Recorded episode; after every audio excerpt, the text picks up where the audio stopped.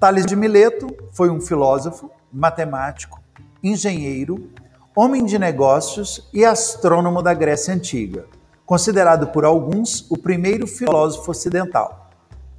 De ascendência fenícia, nasceu em Mileto, antiga colônia grega, na Ásia Menor, atual Turquia.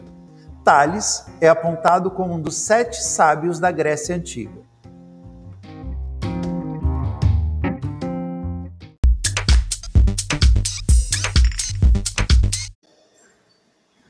Descobertas geométricas de Tales de Mileto. Ele descobriu que os ângulos da base de um triângulo isósceles são iguais, matematicamente congruentes. Descobriu que todo diâmetro divide um círculo em duas partes iguais, ou seja, semicírculos.